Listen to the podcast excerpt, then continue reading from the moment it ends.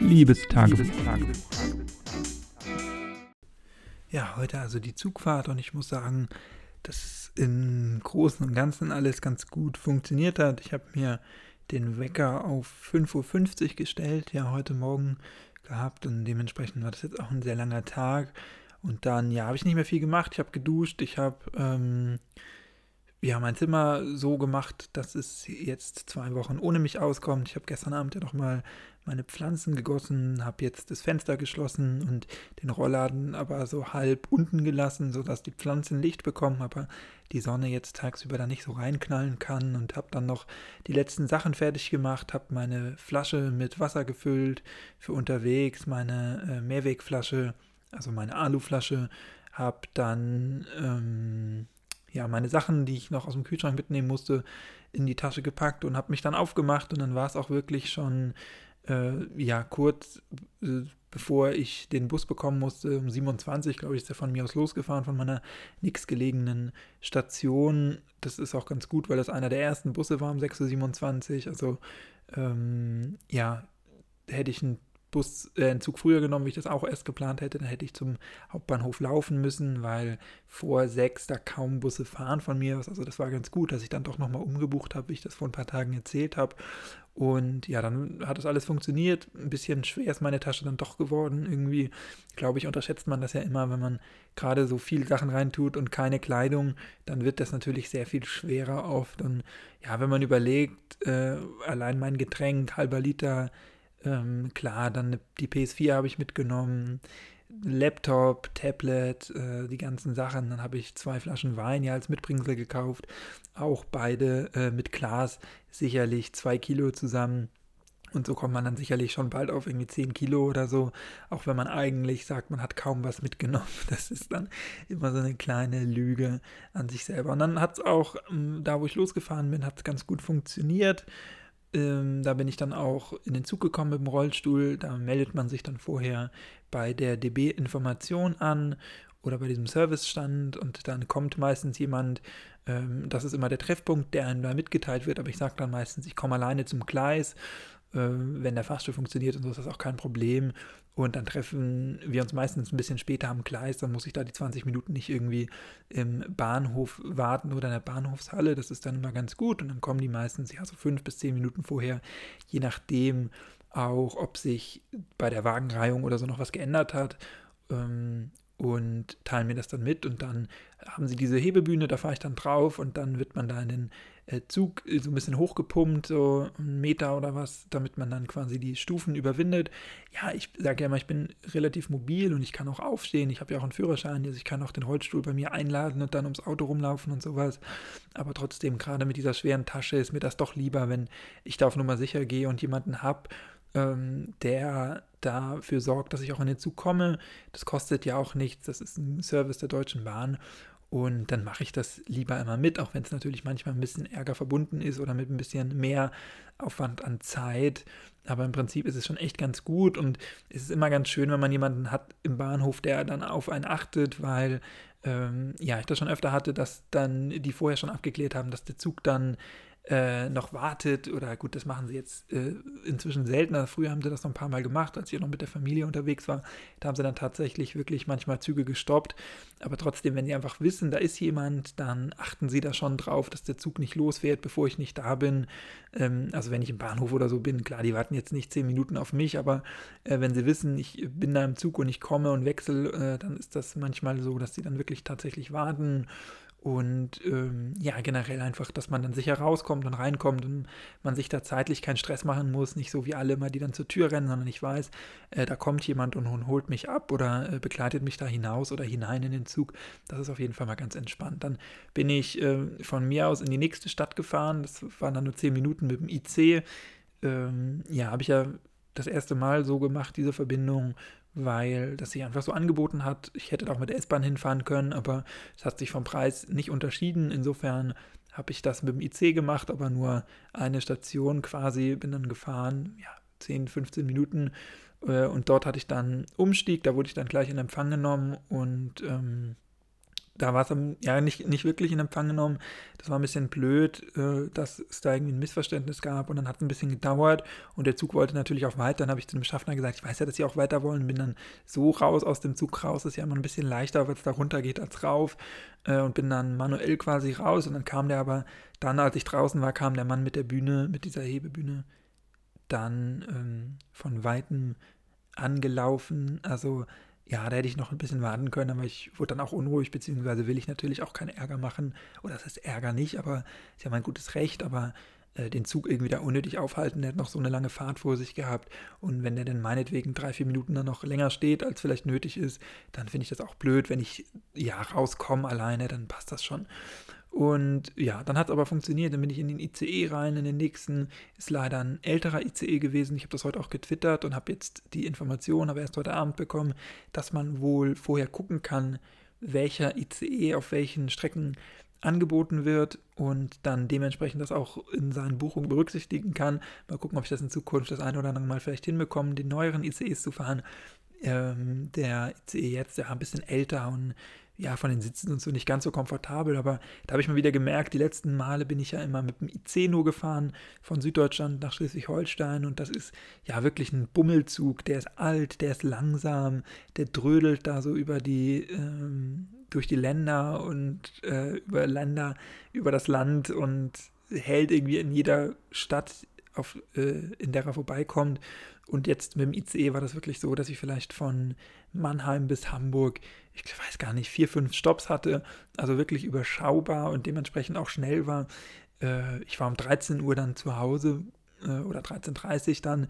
Äh, das ist schon echt ganz cool gewesen dass ich quasi dann noch den ganzen Nachmittag zur Verfügung hatte und ansonsten fahre ich immer ein bisschen später los. Das ist dann morgens entspannter, so gegen 9.30 Uhr, glaube ich, war das sonst immer und bin dann aber um 18 Uhr erst da, wenn es dann natürlich noch zu Komplikationen kommt.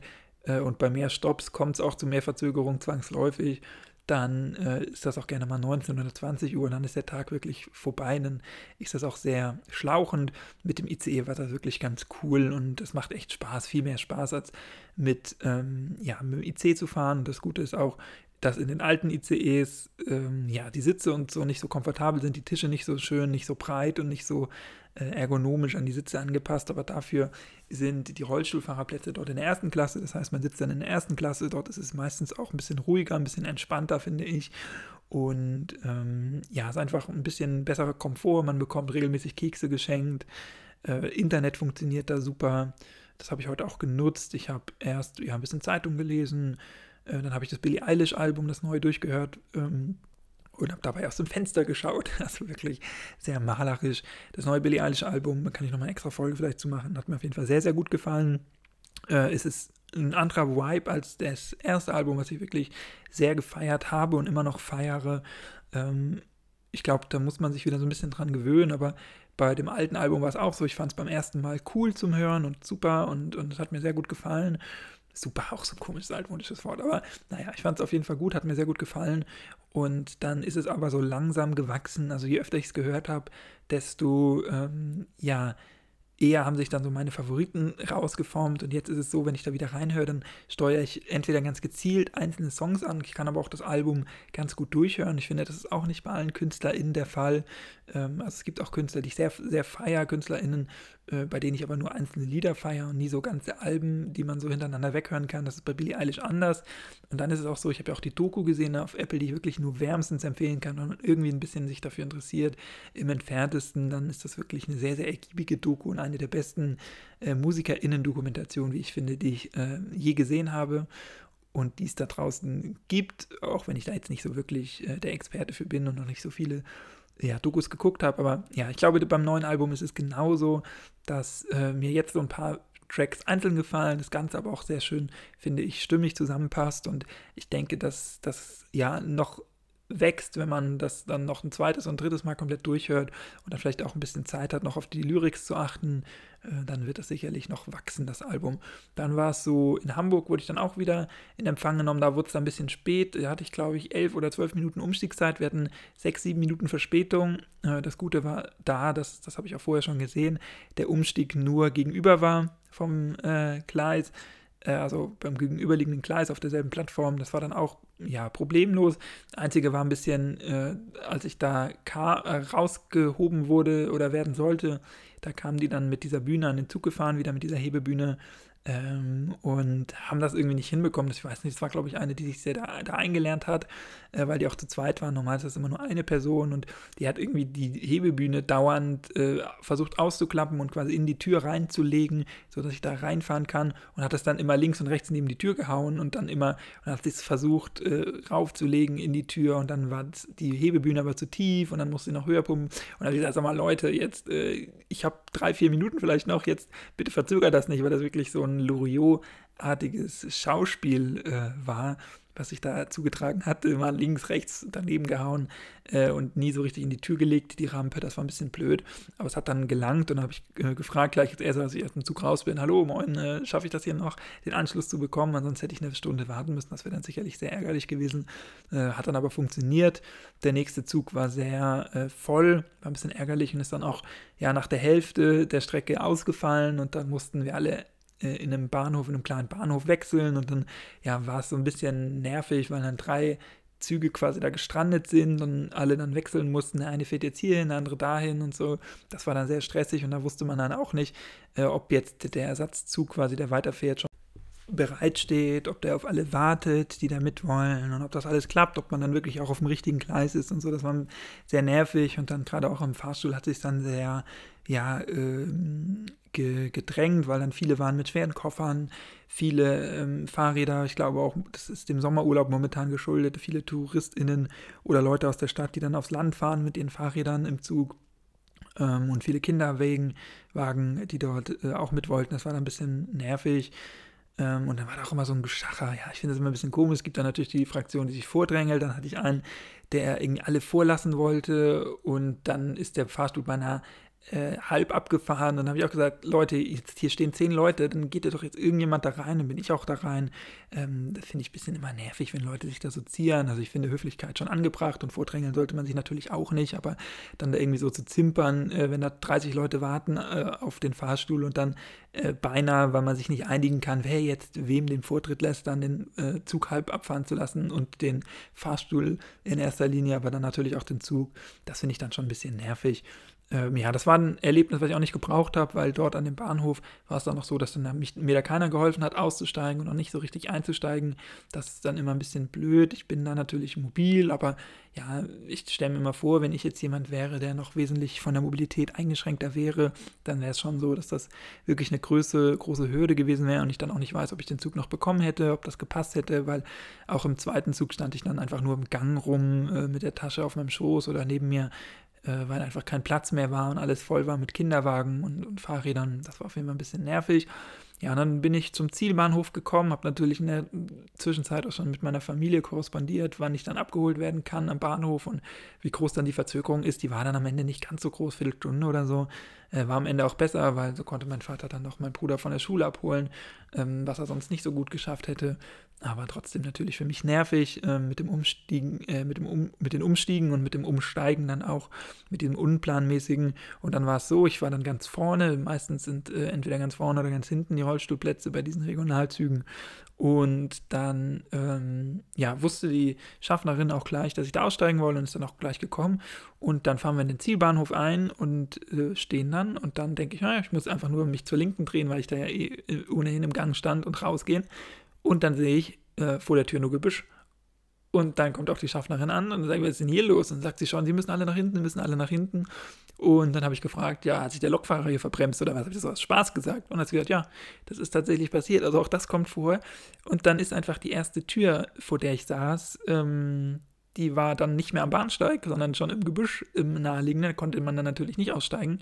Ähm, wobei die Tür natürlich grün da gezeigt hätte, also man hätte die sogar öffnen können, aber ja, es hätte einem nicht so viel gebracht.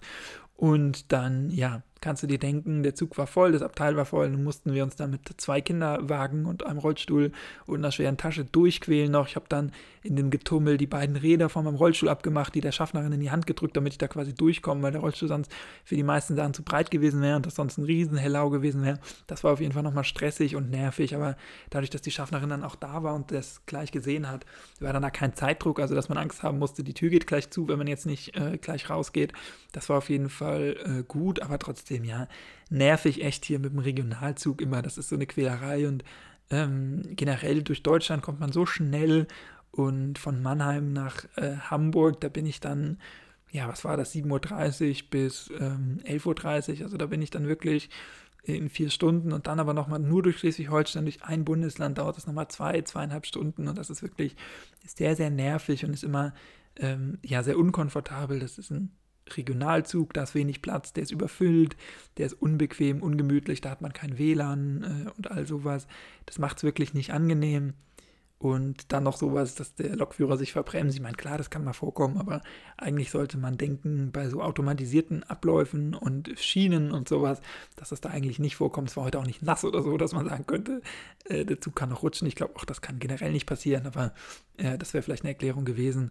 Ähm, ja, bisschen nervig alles äh, und doppelter Stress, den man nicht gebraucht hätte. Warum der erste Zug ausgefallen ist in Schleswig-Holstein, kann ich gar nicht sagen. Es wurde auch nicht gesagt. Es hieß einfach nur, der Zug endet jetzt außerplanmäßig. Aber warum und wieso, das äh, ja, weiß man nicht. Es wurde dann gemunkelt, dass es ein äh, Schaden war vom, beim, beim Betrieb, irgendwie ein technischer Betriebsschaden. Ähm, aber genau bestätigt wurde das nicht und auch nicht durchgesagt.